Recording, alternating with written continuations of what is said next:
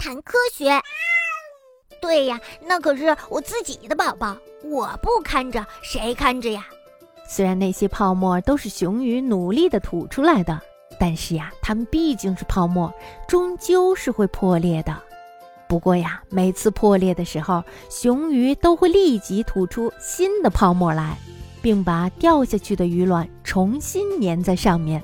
啊，听起来很麻烦的样子。他们干嘛不直接把卵产在岸上呢？每一个浮巢上粘着四十到五十个鱼卵，有时候呀，会有好几个泡泡同时破裂，这就导致了好几个鱼卵同时掉下去。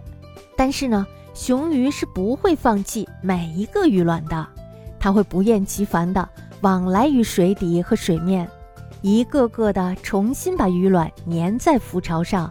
对呀，我就说嘛，这太麻烦了，而且还很危险呢。在雄鱼的精心呵护下，四到五天后，小鱼就会相继醒来了，然后就会依附在那些泡沫上，畅快地呼吸空气。瞧瞧，其实我也忙不了几天，我的宝宝就出生喽。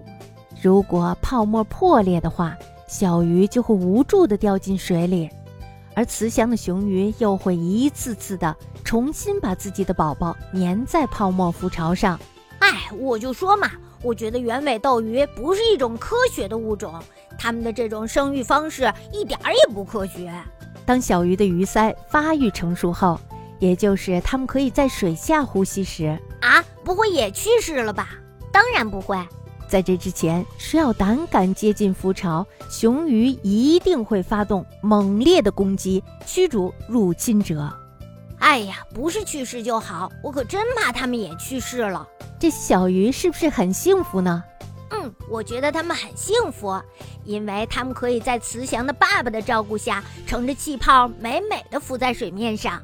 悠悠荡荡的小船一定很舒服吧？